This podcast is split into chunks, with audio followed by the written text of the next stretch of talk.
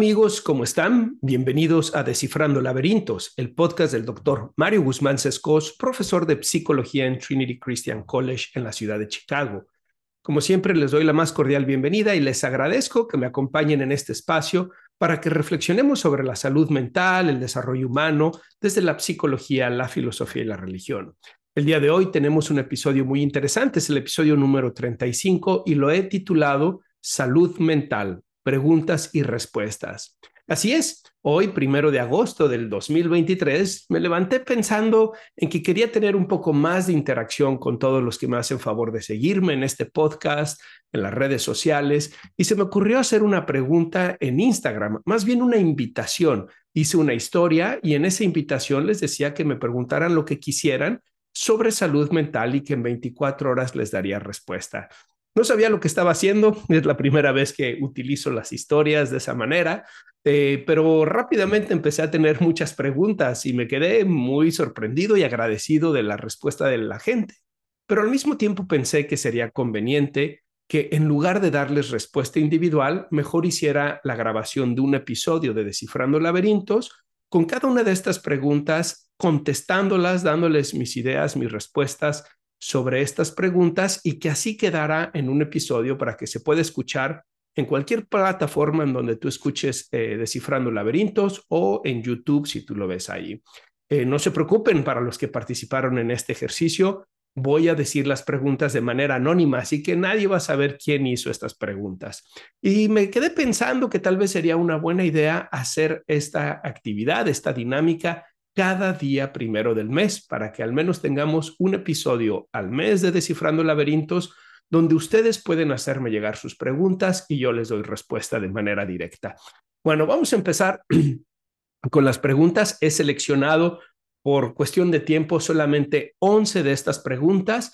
Me parecen muy interesantes. Vamos a ver qué les parecen a ustedes y también vamos a ver cómo podemos responderlas. La primera pregunta es, ¿la ansiedad se cura o solo se aprende a vivir con ella? Me parece una pregunta muy importante, muy interesante, pero creo que hay cosas que necesitamos aclarar. En esta pregunta se dice de manera implícita que la ansiedad es un problema, que la ansiedad es una enfermedad. Si ustedes se fijan, dice, ¿la ansiedad se cura o solo se aprende a vivir con ella? Y me parece que ahí está el problema cuando vemos la ansiedad como una enfermedad, como si fuera un virus, una bacteria que nos ha infestado y que tenemos que curarnos de ella, es cuando tenemos el problema. La ansiedad no es una enfermedad, la ansiedad no es un virus, la ansiedad no es una bacteria. La ansiedad es una respuesta psicofisiológica de nuestro organismo que sirve para prepararnos activando algo que llamamos mecanismo de lucha huida o paralización. Es decir, que ante una situación de peligro o de riesgo, nosotros podamos protegernos, ya sea huyendo del peligro, defendiéndonos del peligro o paralizándonos para escondernos del peligro. Todos los animales que tienen amígdala tienen esta respuesta y es que la amígdala, que es esta glándula en el cerebro, genera esta respuesta de lucha, huida o paralización para que podamos protegernos ante situaciones de peligro. Teniendo esto en cuenta, creo que tendríamos que decir, no se trata de curar la ansiedad, se trata de comprender por qué se está activando mi ansiedad. Muchas veces la ansiedad se activa por buenas razones. Cuando uno está en situaciones de peligro, un temblor, un incendio, un asalto, un accidente o incluso un diagnóstico de alguna enfermedad terminal, la ansiedad se activa y hace mucho sentido que se active porque nuevamente nos está tratando de avisar que hay un problema que tenemos que atender. Desafortunadamente, en otras ocasiones se activa sin que haya un peligro real, sino un peligro imaginado. Y por lo tanto, el cerebro no logra distinguir entre este peligro real o imaginado, solamente está experimentando una alarma, una situación de peligro y activa la ansiedad. ¿Qué tenemos que hacer? Pues, bueno, si tu ansiedad está activada por una situación real de peligro, no hay nada de malo en tu ansiedad. El problema es la situación real de peligro. Huye, defiéndete, escóndete, trata de resolver esa amenaza que está enfrente de ti. Pero si no hay nada real que te esté amenazando, si son tus pensamientos, si son tu imaginación, si son las cosas que tú piensas que te pueden suceder, cómo me va a morder el perro, cómo me voy a quedar atorada en el elevador, cómo se va a caer el avión. Sería terrible que hable en público porque todos se van a burlar de mí. Entonces puedes darte cuenta que tu ansiedad tiene un origen cognitivo y necesitas aprender a identificar esos pensamientos, modificar esos pensamientos por pensamientos más objetivos y racionales y buscar decirte cosas que en lugar de activar la ansiedad te ayuden a afrontar la situación que tienes enfrente. Habiendo dicho eso, es verdad que algunas personas tienen una disposición mayor para experimentar niveles de ansiedad altos en comparación de otras. Y también es cierto que las personas que han experimentado situaciones traumáticas pueden activar o experimentar ansiedad con mayor intensidad que la mayoría de las personas. Esto se explica desde la teoría epigenética, lo que nos dice que los genes que están regulando la respuesta de ansiedad se han activado, digamos, de manera inapropiada y entonces después nos lleva a estar teniendo altos niveles de ansiedad. Aún así, creo que es importante que te des cuenta la relación que existe entre tus pensamientos y los niveles de ansiedad y también que puedas darte cuenta de cómo tu estilo de vida influye en los niveles de ansiedad. Estás durmiendo ocho horas, haces actividad física, te alimentas apropiadamente, ¿Cómo te va con la cafeína? ¿Estás tomando café? Tal vez sería una buena idea dejar de tomarlo. ¿Cómo te va con el alcohol? El alcohol ha mostrado que incrementa los niveles de ansiedad. Al principio nos relaja, nos tranquiliza, pero a la larga hace un circuito de retroalimentación de la ansiedad que no es positivo. Así que algunos de esos cambios pueden ayudarte. Y finalmente, creo que es importante que no tengas la expectativa de cero ansiedad. Nadie tiene cero ansiedad. Podemos tener momentos en los que estamos plenamente relajados y tal vez no experimentemos ansiedad, pero a lo largo del día es normal que las personas tengamos picos de ansiedad por situaciones que suceden, por conflictos que tenemos que enfrentar, por situaciones que no esperábamos y que de alguna manera representan un problema. Así que cuidado con expectativas irracionales de no tener nada de ansiedad, ¿ok? Vámonos a la pregunta número dos. Hey, it's Ryan Reynolds, and I'm here with Keith, co star of my upcoming film, If, only in theaters, May 17th. Do you want to tell people the big news? All right, I'll do it. Sign up now and you'll get unlimited for $15 a month in six months of Paramount Plus Essential Plan on us. Mintmobile.com slash switch. Upfront payment of $45 equivalent to $15 per month. Unlimited over 40 gigabytes per month. Face lower speeds. Videos at 480p. Active Mint customers by 531.24 get six months of Paramount Plus Essential Plan. Auto renews after six months. Offer ends May 31st, 2024. Separate Paramount Plus registration required. Terms and conditions apply if rated PG. ¿Se puede curar por completo la hipocondria? Bien, esta es una pregunta muy interesante. Primero, ya no le llamamos hipocondria. La hipocondria eh, hace referencia a un trastorno en donde la persona tiene temor de desarrollar alguna enfermedad y que esa enfermedad vaya a tener consecuencias graves para su vida, a pesar de que no tenga evidencia de haber desarrollado la enfermedad. Eh, en el pasado le llamábamos hipocondria. Desde hace unos años, el Manual Diagnóstico Estadístico en su versión número 5 cambió el nombre por lo que llamamos trastorno de ansiedad por enfermedad. Es decir, la persona experimenta altos niveles de ansiedad ante la idea de estar contagiada o contagiado por alguna enfermedad o de haber desarrollado algún trastorno o de haber desarrollado algún problema médico o psicológico. La mayor parte del tiempo es médico más que psicológico. Y eso lo que hace es que eleva los niveles de ansiedad y los lleva a buscar Em, respuestas con los médicos, hacerse pruebas médicas, someterse a tratamientos costosos, incluso en algunos casos a cirugías cuando no hay nada realmente malo. Aquí tendríamos que decir que el problema no es solo el paciente. Muchos médicos se aprovechan de esta situación y sabiendo que los pacientes no tienen ninguna condición médica objetiva, eh, evidente, eh, a pesar de eso, eh, deciden mandarlos a hacer muchos estudios o incluso a veces intervenciones, cirugías, tratamientos, porque pueden representar una ganancia. Así que hay que ser muy cuidadosos también con qué médico uno acude, porque también hay médicos que tal vez no sean del todo honestos, sobre todo cuando alguien tiene un trastorno de ansiedad por enfermedad. Pero la pregunta es, ¿se puede curar por completo? Yo les diría, necesitamos salirnos de esa narrativa de la enfermedad médica como algo que antes no tenía, como algo que ahora tengo y como algo que voy a dejar de tener, como quien tiene una gripa, ¿verdad? Antes no tenía gripa, ahora agarré el virus y entonces tengo la gripa, pero después mis anticuerpos harán su trabajo y ya no voy a tener la gripa. No funciona de esa manera.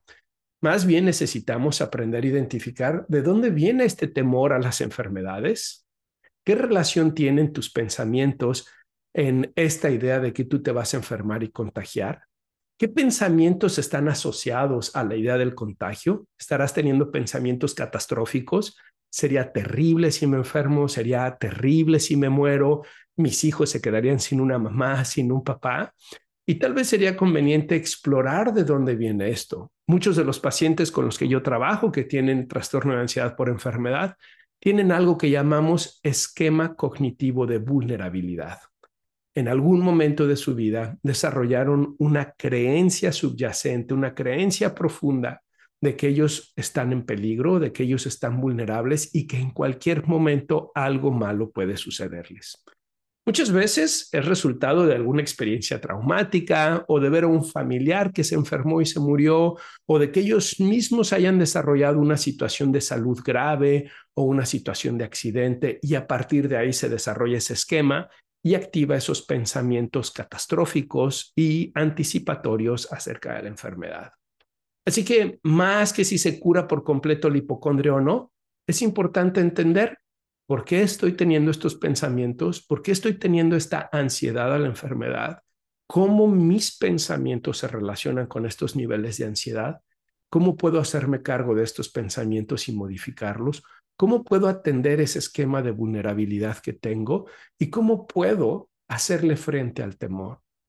Muchos de mis pacientes cuando aprenden a hacer eso experimentan un gran alivio en los síntomas del trastorno de ansiedad por enfermedad, aprenden a vivir sin el temor a enfermarse y cuando se activa, porque de vez en cuando puede volver ese temor a enfermarse, saben manejarlo, saben contenerlo, porque aprenden a distinguir que una cosa es que ellos piensen que tienen una enfermedad y otra cosa es que tengan la enfermedad.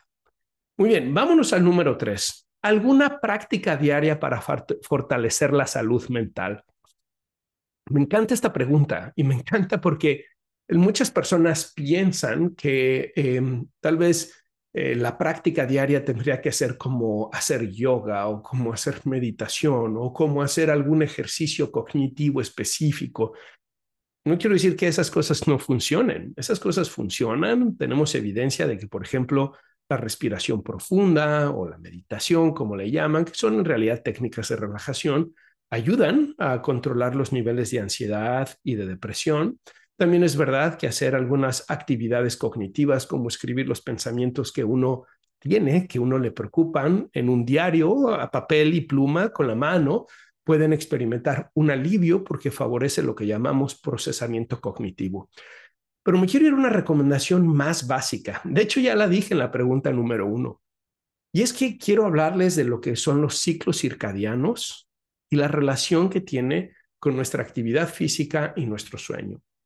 El ciclo circadiano es la forma en cómo el sistema nervioso central y el sistema endocrino se solapan para generar la activación de las glándulas y las hormonas que éstas generan y que nos ayudan a estar activos durante el día y que nos ayudan a dormir durante la noche.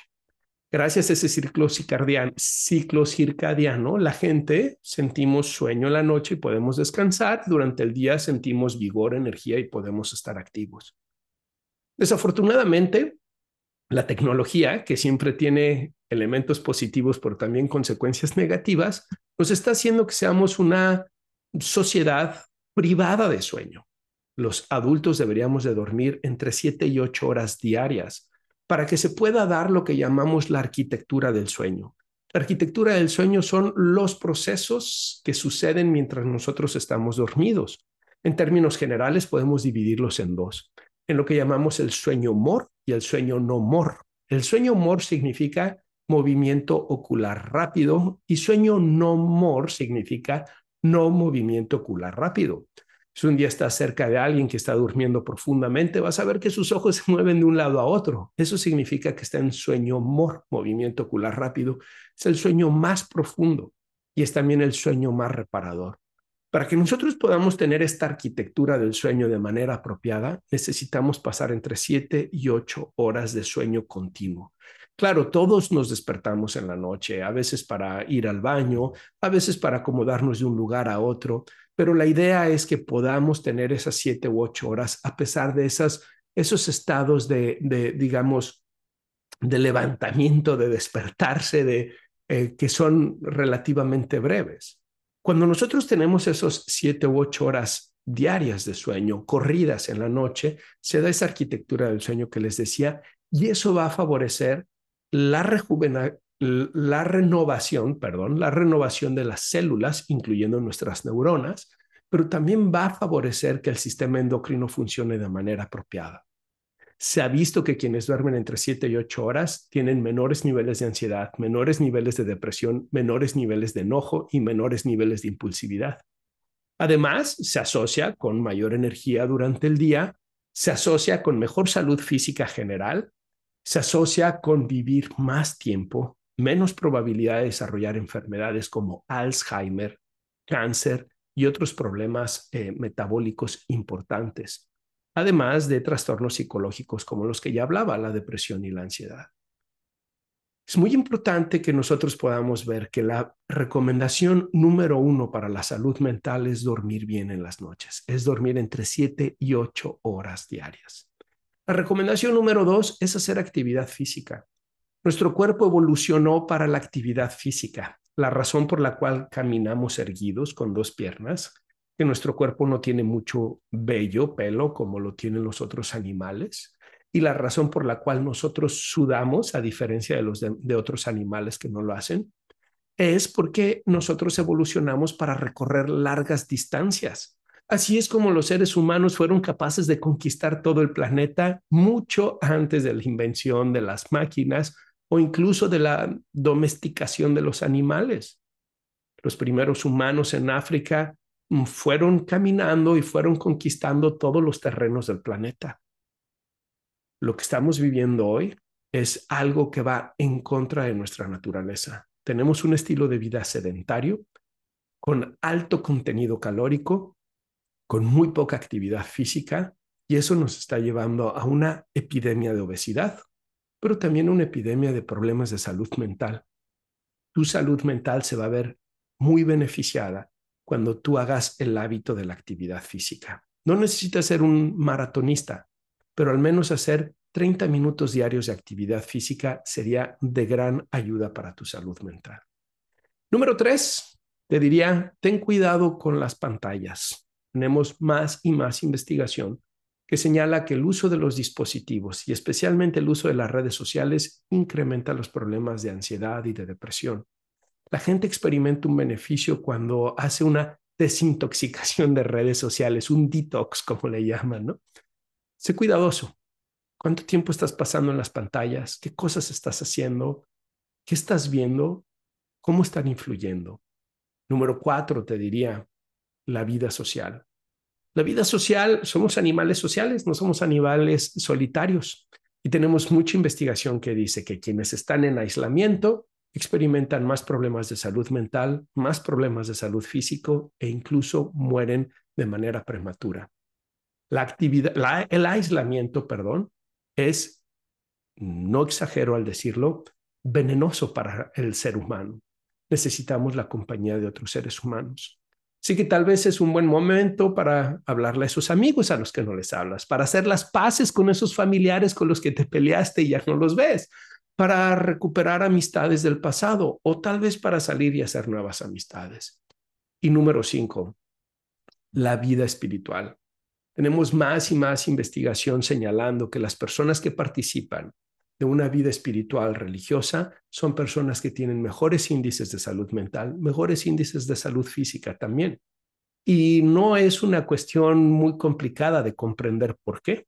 Las personas religiosas o con vida espiritual ven a su cuerpo como si fuera algo sagrado de lo que tienen que cuidar de él. No solamente eso, también ven su vida, el tiempo que se les ha dado, como algo de lo cual van a tener que dar cuentas y por eso es más probable que se activen y tengan una vida productiva, con trabajo, con vida social, etc.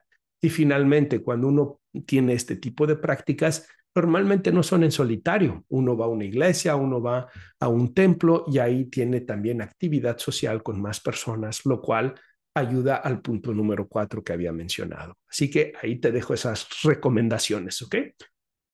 When you need mealtime inspiration, it's worth shopping Kroger, where you'll find over 30,000 mouthwatering choices that excite your inner foodie. And no matter what tasty choice you make, you'll enjoy our everyday low prices, plus extra ways to save, like digital coupons worth over $600 each week. You can also save up to $1 off per gallon at the pump with fuel points. More savings and more inspiring flavors make shopping Kroger worth it every time. Kroger, fresh for everyone. Fuel restrictions apply.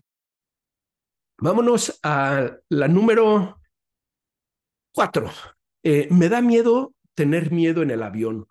No temo que se caiga, le temo estar atrapada.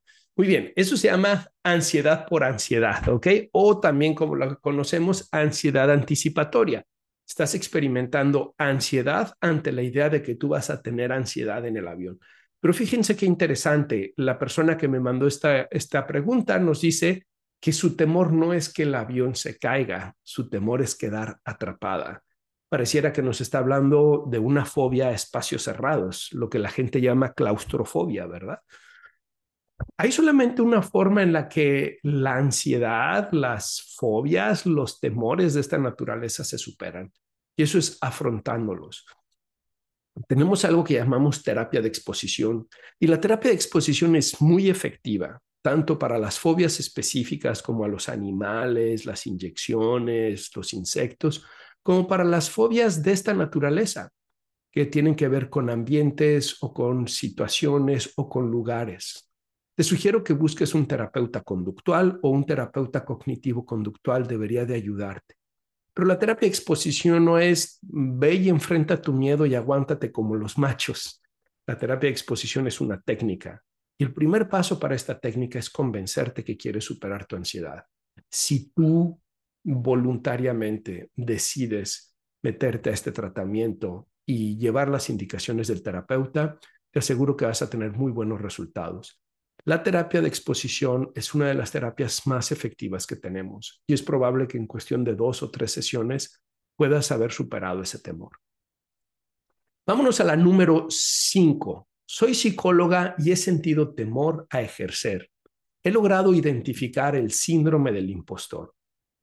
Bien, eh, pues eh, no es una pregunta, es más bien como un comentario, pero me permito hacerte yo una reflexión acerca de eso. Todos tenemos temor.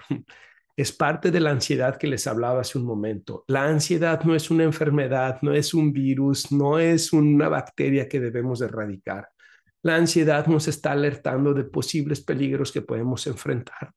Y cuando uno va a ejercer su profesión, ya sea la de psicólogo, la de médico, la de ingeniero, la de comunicólogo, la que sea, hay un cierto nivel de ansiedad. Y esa ansiedad nos está indicando que te tomas en serio tu profesión, que quieres hacer tu trabajo correctamente y que no quieres equivocarte. Sin embargo, creo que vas a tener que preguntarte, ¿qué va a ser más importante? Mi temor de equivocarme, mi temor de no hacer las cosas bien, mi temor de que mi cliente se enoje, se moleste conmigo, o mi deseo de ejercer la profesión, mi deseo de ayudar a mi paciente, mi deseo de trabajar con esta persona porque tengo una vocación, la vocación de psicóloga que nos dices que eres mi colega, y quiero ejercer esa vocación. Entonces tendrás que preguntarte, ¿cuál va a ser más importante? Si tú decides que lo que es más importante es ejercer tu vocación, es ayudarle a esa persona, es trabajar con tus pacientes, entonces el siguiente paso tendría que ser identificar los pensamientos relacionados a tu ansiedad, cuestiónalos, debátelos y reestructúralos. Tú sabes hacer eso, eres psicóloga. Identifica si son pensamientos objetivos basados en evidencia o si por el contrario son pensamientos subjetivos basados en tus supuestos y tus temores. ¿Son constructivos, te ayudan o por el contrario te hacen sentir más temerosa e incompetente, más eh, desesperada ante la situación? Una vez que los identifiques, busca desarrollar una alternativa. Por ejemplo, puedes decirte algo como, es normal que sienta ansiedad, Esto está indicando que para mí mi trabajo es importante y que quiero que mis pacientes tengan una buena experiencia. Sin embargo, necesito recordar que más importante que el temor es mi deseo de ayudar a la persona, por lo que haré lo mejor que pueda. No tiene que ser perfecto para que sea bueno. ¿Cómo te harías sentir si pensaras de esa manera? ¿Te ayudaría? Y piénsalo para todos los que nos están escuchando, aunque no seas psicóloga, si cualquier tipo de trabajo que tú tengas te ayudaría a pensar de esa manera. Vámonos a la número seis. ¿Cómo manejar la ansiedad? Siento que mi cabeza no descansa. Bueno, ya hemos hablado mucho de la ansiedad, no quiero repetir eh, lo que ya hemos dicho, pero acuérdate de lo que te dije, el problema no es la ansiedad, el problema es si la ansiedad se está activando cuando no hay situaciones evidentes de peligro y por lo tanto lo que tienes que hacer es identificar los pensamientos que están activando esa ansiedad, debatirlos y reconstruirlos de una manera más objetiva, racional y propositiva. Por cierto, aquí en Descifrando Laberintos tengo varios episodios sobre la ansiedad donde hablo a detalle sobre la ansiedad y cómo manejar la ansiedad. Así que los invito a que busquen esos episodios. De hecho, me parece que el episodio número uno es acerca de la ansiedad. Muy bien, bueno, ya llevamos 35 episodios, ¿eh? Gracias a todos los que me han estado acompañando ya por más de un año. Se me fue la fecha de cuando cumplí un año en Descifrando Laberintos porque quería hacer una pachanga, quería celebrarlo con ustedes y se me olvidó. Pero bueno, ya tenemos más de un año. Vámonos a la número siete. ¿Cuáles son las principales causas de la esquizofrenia? Para los que no lo saben, la esquizofrenia es un trastorno psicótico es probablemente el trastorno más severo que existe en la psicopatología. Es un trastorno que se caracteriza por ideas delirantes y por experiencias alucinatorias. Las ideas delirantes son pensamientos, creencias que no tienen correlación con la realidad o que no están basadas en eventos reales, sino en eventos fantasiosos, mm, en la mayoría de las veces con contenido negativo de los pacientes. Y las experiencias alucinatorias son experiencias en donde las personas perciben estímulos en el ambiente que no existen. A veces son sonidos, a veces es ah, olores, a veces son palabras, a veces son personas, situaciones, cosas de manera visual. Las alucinaciones se pueden dar de manera auditiva, eh, visual, olfativa, eh, tactilar, de gusto, de todo tipo pero las más comunes son las auditivas. Y es una enfermedad a la cual mm, desafortunadamente no tiene cura, ¿no? Hemos estado hablando de cura de la ansiedad y esto. En la esquizofrenia no existe una remisión total de los síntomas.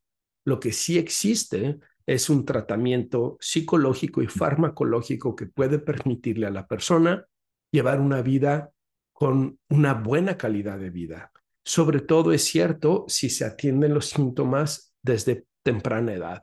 Mientras más se espera recibir tratamiento, peor es el pronóstico de estos pacientes. Pero nuevamente, si reciben el tratamiento adecuado y si lo hacen de manera oportuna, pueden tener una vida eh, satisfactoria con trabajo, con pareja eh, y vivir una vida plena. Así que es muy importante que si tú o algún familiar ha sido diagnosticado con esquizofrenia, no pierdas la esperanza porque hay muchas opciones para ti. E incluso hay personas que han crecido, aprendido de su esquizofrenia, que han desarrollado grandes talentos. Bien, pero nos preguntaba cuáles son las causas de la esquizofrenia. Hablamos en psicopatología del modelo de diátesis estrés. Y este modelo, que ahora también se habla del modelo epigenético, son muy semejantes lo que nos dice es que hay una predisposición genética, que en el caso de la esquizofrenia cuenta entre un 50 y 60% de la varianza del desarrollo de la esquizofrenia. Y esta disposición genética hace que las personas sean más vulnerables a desarrollar el trastorno de la esquizofrenia. Sin embargo, fíjense cómo se llama el modelo, diátesis estrés, porque lo que quiere decir es que no es suficiente el componente genético. Es necesario que hayan experiencias de estrés significativo que llevan a la activación de los genes que están relacionados con la esquizofrenia. Supongamos personas que tienen experiencias de abuso infantil, ya sea abuso físico, abuso sexual, o de que sea una experiencia de negligencia donde los papás no les importan, personas que tienen experiencias traumáticas de violencia en distintos momentos de su vida. Este tipo de experiencias o crecer con papás que tengan problemas de salud mental, este tipo de experiencias pueden activar esa predisposición genética de la esquizofrenia y entonces que se manifiesten los síntomas. Es importante tener en cuenta que la mayoría de los pacientes presentan los primeros síntomas en la adolescencia. Es muy raro que alguien vaya a desarrollar esquizofrenia después de los 40 años. La mayoría de los pacientes tienen su primer quiebre psicótico o los primeros síntomas psicóticos entre los 15 y los 20 años de edad. Así que es muy importante eh, prestar atención a eso, sobre todo si en la familia han habido pacientes ya eh, diagnosticados con esquizofrenia abuelos, papás, bisabuelos, es importante tenerlo en cuenta por el componente genético. Y otro elemento que es también muy importante tener en cuenta es el uso de las sustancias. Las personas que tienen una predisposición genética a los trastornos psicóticos, como es la esquizofrenia, deberían de abstenerse de tomar medicamentos, eh, perdón, de tomar sustancias que eh, tienen componentes alucinógenos, drogas más específicamente, e incluso alcohol porque los ponen en una situación de vulnerabilidad. Alcohol, marihuana, eh, hongos, éxtasis, todo este tipo de eh, drogas es recomendable que no las tomen porque los ponen en una situación de vulnerabilidad y hace que más fácilmente se desarrolle la enfermedad. Por el contrario, las conductas salutogénicas, lo que hablábamos hace un momento, Mm, buenos patrones de sueño, actividad física, actividad social, actividad laboral, actividad espiritual, todos esos funcionan como protectores para evitar el desarrollo o la activación de la esquizofrenia, ¿ok? Por cierto, quiero decirles, estoy sorprendido en México, en Guadalajara, cómo la gente trae ahora esta moda de choco hongos, ¿verdad? Ahora que estuve en Guadalajara, mucha gente me platicaba de sus experiencias con los chocongos y la gente recomendándole a sus amigos chocongos, están jugando con fuego. Ya sé, hay muchos colegas míos diciendo que los componentes alucinógenos de los hongos, del LCD, etcétera, que pueden ayudar a mejorar los trastornos por estrés postraumático, eh, trastornos eh, complejos como los trastornos obsesivos compulsivos, etcétera, etcétera. La verdad es que tengo muchísimas reservas sobre eso. Esta es una situación que va y viene constantemente. Ya en los 70s y 80s habían hablado de esto, otra vez están hablando de esto pero lo que sí sabemos y tenemos investigación sobre el tema es que tú no puedes saber si tienes componentes que te predisponen genéticamente a desarrollar un trastorno psicótico o no. Y que cuando estás utilizando este tipo de sustancias se puede activar ese componente genético y puedes tener, desarrollar un trastorno psicótico. Amigos míos lo hicieron sin saber que tenían esa predisposición y desarrollaron trastornos psicóticos con consecuencias permanentes a lo largo de su vida. Así que mm, no le busquen tres pies al gato, no jueguen con fuego. Em, muchos hablan de que con estas drogas tienen estados alterados de conciencia y tienen una capacidad de introspección. Háganlo a través del ayuno, de la meditación y la oración. Eso es lo que ha hecho el ser humano a través de miles de años y verán que sí les sirve hagan ayunos, métanse agua fría, tengan periodos de silencio y de soledad y verán los procesos de introspección que van a tener. No necesitas una droga que te altere tu conciencia y tu pensamiento para conocerte a ti mismo. Lo que necesitas es salirte de las distracciones y entrar en un estado ascético. Y en ese estado ascético y sin distracciones verás que bien vas a conocerte a ti mismo. Bien, eh, vámonos a la número ocho, ya nos estamos acercando al final, ¿ok?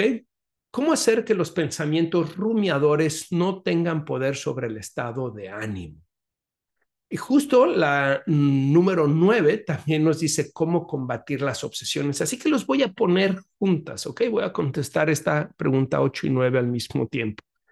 Los pensamientos, pensamientos rumiadores o la rumiación o los pensamientos obsesivos son muy semejantes. Tal vez em, varían un poco en la intensidad y la activación de la ansiedad. pero pudiéramos entender por obsesiones pensamientos, ideas o imágenes intrusivas recurrentes que activan la ansiedad. Y lo que muchas personas hacen es que tratan de combatir esas obsesiones. Es lo que nos está diciendo esta persona, ¿verdad? ¿Cómo combatir las obsesiones? No quieren tenerlas, quieren pelear con ellas, quieren erradicarlas. Y lo entiendo, muchas de esas obsesiones son de contenido perturbador, muchas otras son incapacitantes. Recuerdo un paciente que tenía la obsesión de estar contaminado y pasaba hasta ocho horas dentro de la regadera bañándose. Entonces, no es poca cosa cuando alguien tiene pensamientos obsesivos. Pero el problema no está tanto en las obsesiones como sí en las compulsiones. El trastorno obsesivo compulsivo es cuando una persona tiene estas obsesiones y después desarrolla compulsiones, es decir, conductas a veces estereotipadas que ayudan a tranquilizar la ansiedad.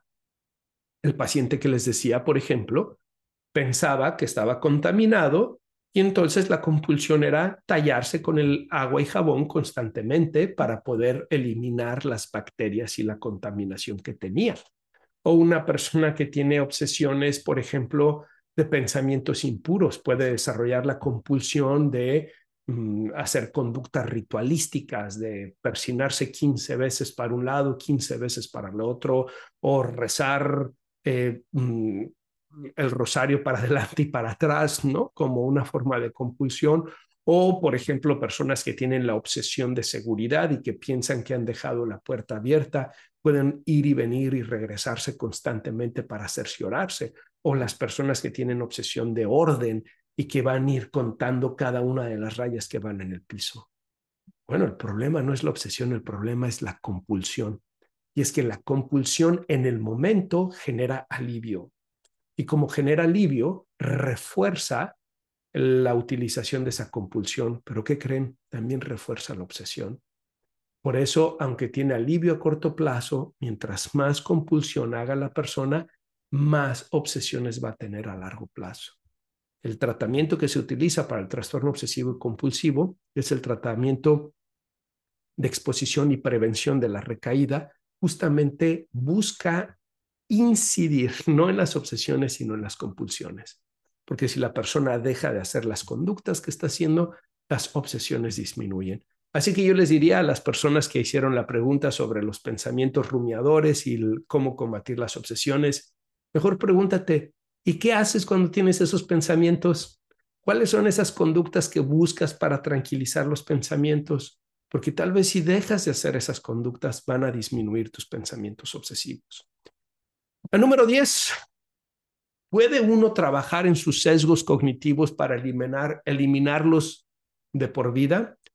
Bueno, claro que podemos trabajar en los sesgos cognitivos. De hecho, tengo un episodio en Descifrando Laberintos y un video en mi canal de YouTube y un artículo acerca de los sesgos cognitivos, que para quienes no están enterados, los sesgos cognitivos son alteraciones en la forma en que pensamos, eh, digamos, Em, formas distorsionadas de percibir la realidad que tienen que ver, por un lado, con nuestro cerebro, no ser del todo eh, accurate, del todo eh, ajustado, acertado en lo que percibimos, pero por otro lado tiene que ver con nuestros esquemas cognitivos, con nuestro desarrollo psicológico.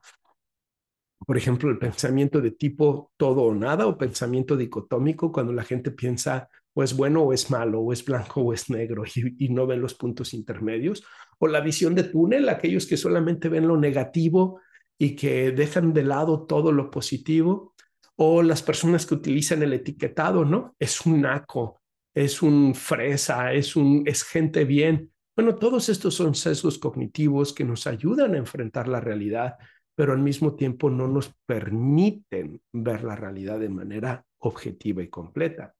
Y es importante que aprendas a identificarlos y reconocerlos en, distintos espacios, como les decía en otro episodio y en videos que tengo y en artículos que tengo. Hablo de los 11 sesgos cognitivos más comunes y que si tú estás al tanto de ellos y aprendes a identificar cuándo los usas, por ejemplo, la catastrofización, sería terrible, algo terrible me va a suceder que activa mucho la ansiedad. Bueno, si tú estás consciente de ellos, puedes detenerlos, puedes desarrollar pensamientos más objetivos y de esa manera puedes disfrutar más la vida. Pero no los podemos eliminar para siempre, como dice la pregunta. Todos tenemos esos cognitivos. Es parte de nuestro funcionamiento imperfecto de nuestro cerebro, de nuestro sistema cognitivo. Lo que sí podemos hacer es aprender a identificarlos, aprender a contrarrestarlos, aprender que no se activen con tanta frecuencia y que de esa manera nosotros podamos tener un pensamiento más objetivo y racional. Vámonos a la última pregunta indicadores para saber si tengo o no buena salud mental. Me encantó esta. Yo te diría tres aspectos. Bueno, te lo voy a decir de una manera distinta.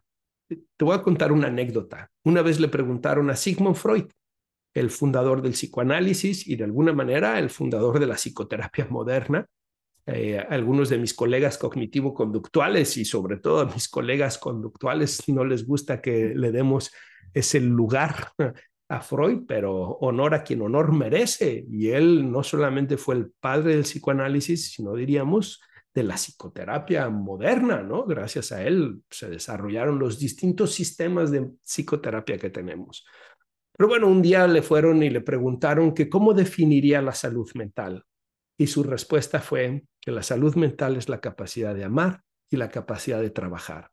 Así que si estás buscando indicadores de salud, de buena salud mental o no, yo te diría qué tanto estás amando y qué tanto estás trabajando. Víctor Frankl, él dijo algo semejante. Él decía que para encontrar sentido en la vida, que lo pudiéramos entender como salud mental de una manera más profunda, se podía lograr de tres formas. La primera era amando a los demás. La segunda era a través del trabajo. Y la tercera era aprendiendo a sobrellevar el sufrimiento en la vida. Así que espero que esas pistas te puedan servir. Muy bien. Oigan, pues quiero darle las gracias. Espero que les haya gustado este episodio. Como les dije, cada día primero del mes voy a lanzar esa pregunta para que pueda yo estar contestando algunas de las preguntas que ustedes tienen, dejarlas grabadas en los episodios de Descifrando Laberintos para que lo escuchen en cualquiera de las plataformas de podcast o lo vean en el canal de YouTube y que de esa manera podamos tener un poquito más de interacción.